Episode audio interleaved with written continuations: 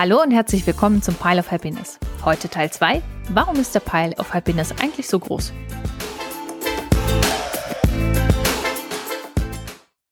Hi, wir sind Tina und Jen.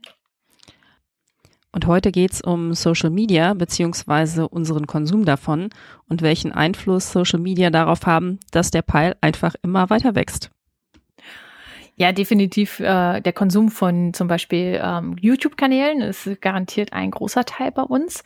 Ähm, alles, was so gespielt oder antizipiert wird für das Jahr, Toplisten, ähm, da gibt es ja ein breites Band an Auswahl, wo man sich, sag ich mal, wirklich äh, ja überhäuft fühlt, was äh, von ähm, Content-Herstellern, Content-Creatern, äh, was da im Jahr alles rauskommt. Und man kriegt auch so richtig Bock drauf, wenn man die Menschen da sieht und wie sie einfach äh, drüber sprechen und einfach Bock darauf haben, auch die Spiele zu promoten und mit Herzblut sozusagen dabei sind ich bin ohnehin ein ziemlich großer YouTube-Fan und äh, das Ganze hat irgendwann mal seinen äh, Anfang genommen, als ich meinen jetzigen Fernseher gekauft habe, der irgendwie nach drei Wochen schon seinen äh, Antennensteckeranschluss verloren hat, weil das einfach äh, eine Sollbruchstelle war und äh, beim ersten Verrücken des Regals, wo er drauf stand, dann auch irgendwie einmal Zug auf dem Kabel war und das Ding abgebrochen ist.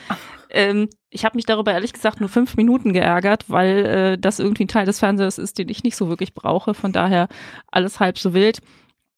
Aber so generell ähm, finde ich es halt super praktisch, weil mittlerweile ja auch äh, viele Fernsehsender Inhalt äh, auf YouTube äh, veröffentlichen. Zum Beispiel Tagesschau kann man da easy gucken.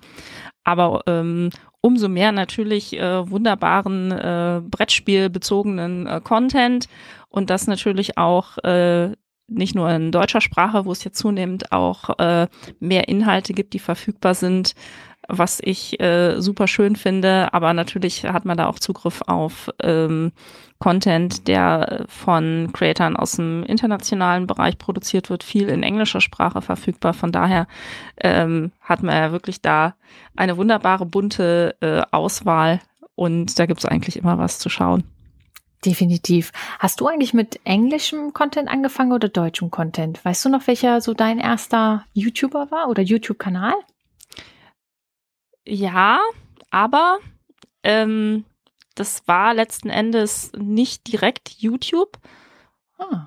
Wobei, doch, jetzt wenn ich drüber nachdenke, also, hm, so, die Gedanken sind jetzt sortiert. Also, ähm, das ist in der Folge, wo wir uns vorgestellt haben, ganz kurz zur Sprache gekommen.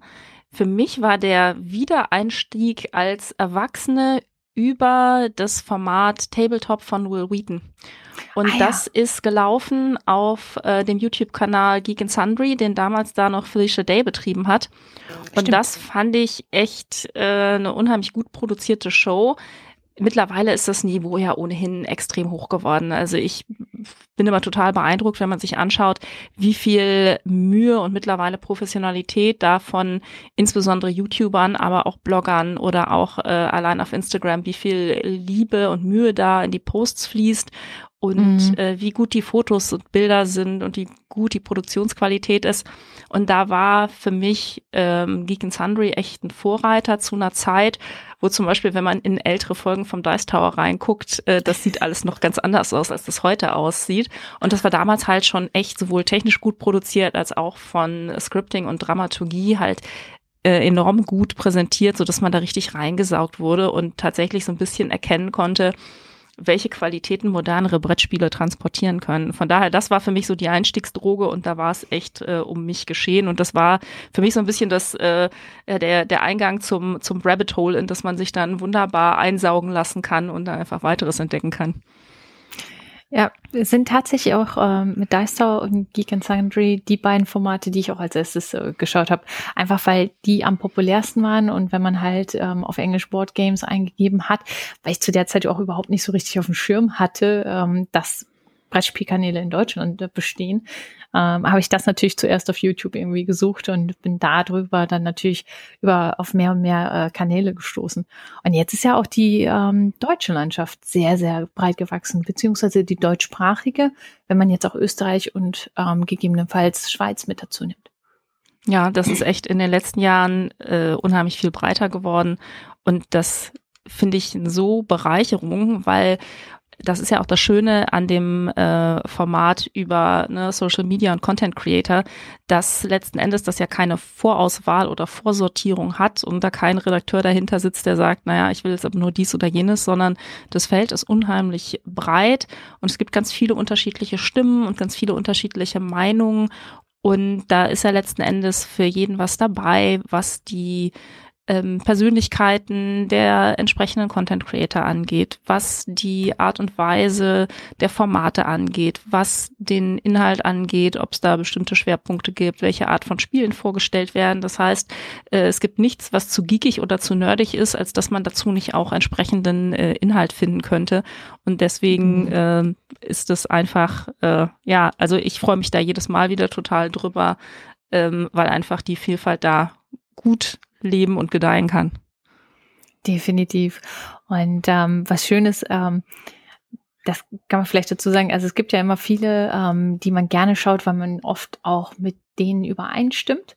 Aber tatsächlich äh, gibt es auch ein, zwei äh, YouTuber, wo ich sage, hey, die gefallen mir vom Format her, die gefallen mir von den Persönlichkeiten her, aber ich stimme kaum bis gar nicht mit ihnen überein, beziehungsweise weiß, wenn die vielleicht etwas nicht mögen, ähm, das könnte mir dann gefallen. Also das ist zumindest ähm, auch eine interessante äh, Sache für mich persönlich. Also es ist auf jeden Fall ein Faktor, dass man natürlich, äh, wenn man bestimmte äh, Kanäle oder ähm, Accounts äh, schaut beziehungsweise verfolgt, dann lernt man natürlich denjenigen, ähm, der oder die das produziert, auf die Dauer schon besser kennen. Welche Inhalte werden da vorgestellt? Welche Art von Spielen werden da bevorzugt? Und das kann man natürlich ziemlich gut wirklich in Relation setzen zum eigenen Spielegeschmack. Deswegen ist das halt einfach äh, eine besonders wertvolle Quelle von, von Empfehlungen. Das führt natürlich aber auch zu dem äh, Phänomen, äh, um das es hier bei uns in der Folge geht. Äh, das kann schnell sehr teuer werden. Also ich erinnere oh, mich ja. da zum Beispiel an äh, die äh, letzten Folgen von dem Gezockt-Format auf YouTube, was hier ähm, Marie, Steff, Ben und Manu machen. Was ich ein super schönes Format finde, weil das so ein bisschen äh, konversationsartig ist. Das ist unheimlich angenehm äh, zu hören oder zu verfolgen. Ähm, dabei kann man meistens nebenher noch irgendwie was puzzeln oder ja, das einfach so ein bisschen wegkonsumieren, aber da äh, werden immer so viele coole Sachen vorgestellt, dass äh, danach jedes Mal äh, der Finger zuckt und äh, irgendwas habe ich bisher nach jeder Folge bestellt. Also von daher, äh, da ist halt der direkte Link dazu da, dass äh, man da einfach inspiriert wird, aber dann natürlich auch ganz schnell schwach wird. Das stimmt.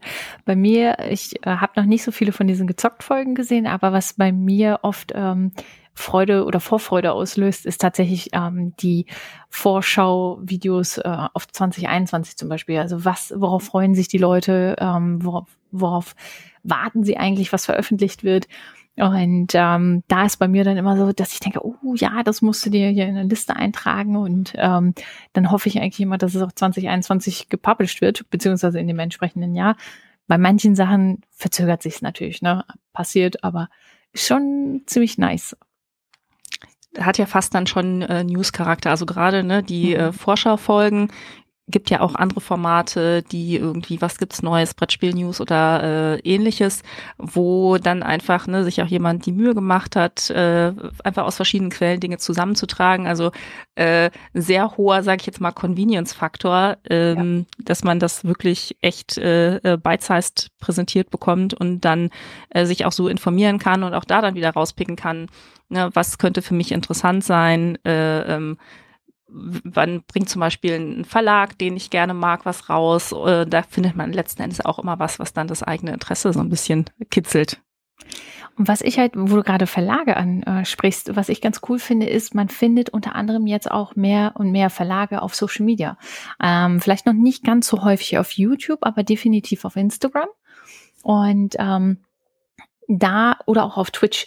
Äh, das sind so zwei so Plattformen, wo ich ähm, seit neuesten eigentlich auch sage, hey, ist ziemlich cool, wenn da mal was äh, angeteasert wird, ähm, wenn die Publisher da selber sagen, okay, hey, das und das kommt bald raus, ähm, informieren, updaten etc.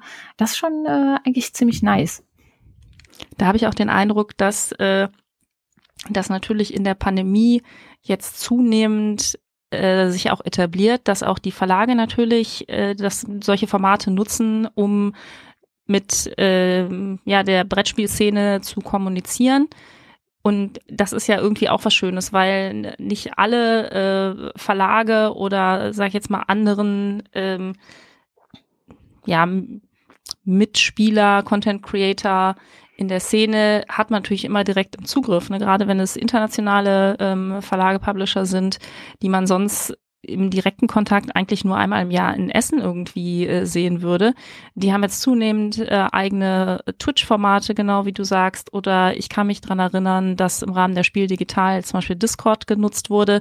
Da gibt's nach wie mhm. vor äh, Verlage, die den äh, Discord-Channel äh, extrem regelmäßig nutzen, wo es dann immer wieder News gibt, wo es Einladungen gibt, auch zu Online-Partien, Vorstellungen von Spielen, wo das letzten Endes mehr und mehr etabliert wird, mehr und mehr weiter genutzt wird was ja auch wieder eine zusätzliche Bereicherung ist und so ein bisschen dieses, äh, alles konzentriert sich auf einmal im Jahr äh, Essen oder halt ne, für andere Länder vielleicht auch auf andere Events, sondern ähm, das etabliert sich mehr und mehr. Und es gibt einfach da mehr Quellen und äh, mehr Zugang. Und das demokratisiert das Ganze ja auch so ein bisschen. Von daher auch das äh, super coole Entwicklung. Und du hattest vorhin noch erwähnt, ähm, qualitätsmäßig auch auf Instagram äh, mit den Bildern. Da ist mir vor kurzem noch so ein, zwei wunderschöne Beispiele aufgefallen. Äh, da hatte sich jemand wirklich die Mühe gemacht und bei Kitchen Rush zum Beispiel ein, ähm, ein Schneidebrett mit einem Häufchen an Currygewürzen und ja, allen möglichen Paprikagewürzen etc. nebeneinander auftrapiert. Also die Leute, egal ob privat oder ähm, auch Verlage, geben sich immer mehr und mehr Mühe, ähm, zu präsentieren und die Brettspiele auch in Szene zu setzen. Also einfach merkt man, dass diese Liebe zum Brettspiel, dieses Hobby einfach unglaublich viel mehr Aufmerksamkeit bekommt. Und egal wie es präsentiert wird, egal ob wir jetzt, ähm, ich sag mal, ähm, auf meinem äh, Privatkanal oder so, mache ich ja eher so vom Spielaufbau ein paar äh, Bilder und poste die dann. Ähm, das sind dann eher so einfache Sachen, wenn wir mal aktiv gespielt haben. Aber wirklich so Leute, dass sie sich hinsetzen und sich überlegen, okay, wie drapiere ich das jetzt? Ne? Auch die Eier von Flügelschlag ins Gras setzen mit einer Karte dahinter. Und das ist irgendwie cool. Jemand hatte sogar die ähm, Eier vom Flügelschlag in Schnee gesetzt und dann irgendwie ein Schneehuhn äh, dahinter aufgebaut. Das sah einfach geil aus. Ne? Und dann macht es auch Spaß, sich diese Posts anzuschauen ähm, und damit zu interagieren, zu kommentieren, zu liken etc. Auf jeden Fall. Und was mich auch ähm, zusätzlich noch beeindruckt, es gibt ja auch ähm, Content Creator, die dann wirklich vom Platz her sehr begrenzte Formate wie Twitter oder Instagram nutzen, um auch wirklich äh, kurze Beschreibungen äh, von Spielen zu machen oder ihre Gedanken in diesem sehr kurzen Format zu transportieren. Und äh, davor habe ich immer extrem viel Respekt und bin total beeindruckt, mhm. weil ich glaube, jeder, der das schon mal selber versucht hat, weiß, dass es viel schwieriger ist, äh, einen kurzen, knackigen, informativen äh, Text äh, zu schreiben als äh, einen langen Text, weil wenn man unendlich viel Platz hat, dann kriegt man seine Gedanken letztlich äh, viel leichter vollständig transportiert. Aber dieses Format zwingt halt dazu, äh, sich unheimlich zu disziplinieren, die Gedanken gut zu sortieren und das auch runter zu destillieren auf das, was wirklich relevant ist ähm, und was man in dem Format transportieren kann. Mhm. Was dann halt auch wieder äh, dazu führt, dass äh, es halt sehr, sage ich jetzt mal, äh, konsumentenfreundlich ist, weil durch diese äh, durch dieses Destillat auf das wirklich Relevante ähm, bekommt man es halt, sage ich jetzt mal, schon wirklich gut vorbereitet äh, präsentiert und äh, auch da, wie gut die Qualität ist und, und äh, wie viel Mühe sich die Leute geben. Und das macht ja auch beim Konsumieren einfach total Spaß, weil man da wirklich draus merkt, erstens, wie viel Mühe reingeflossen ist äh, und wie sehr sich dann auch mit äh, den präsentierten Spielen schon auseinandergesetzt wurde. Das äh, ist halt echt äh, ja, eine, eine unheimliche äh, Bereicherung und dadurch wird die Szene unheimlich bunt. Und ich glaube, man merkt es auch, dass ähm, das ein unheimlich relevanter Teil letzten Endes der Szene geworden ist, weil es ja auch für, ähm, sage ich jetzt mal, die professionellen Teilnehmer äh, an dem Ganzen, insbesondere Verlage oder auch ne, ähm, Veranstalter von, von Messen, so relevant ist, dass ähm, da Interaktion stattfindet und dass das äh, letzten Endes ein wesentlich wichtigerer Teil, sag ich jetzt mal, der Brettspielpresse ist, als das irgendeine Tageszeitung sein könnte, weil man damit äh, die Interessenten und die Szene äh, viel mehr erreicht. Und auch das ist ja irgendwie ein Stück weit Demokratisierung. Also von daher, äh, mhm. ja, einfach cool. Kann ich nur zustimmen.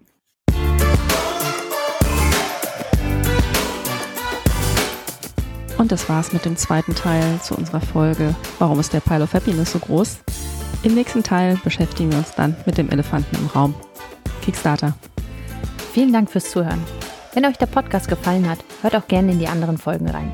Ihr erreicht uns auf Instagram, Twitter und über pileofhappiness at gmail.com. Bis zum nächsten Mal.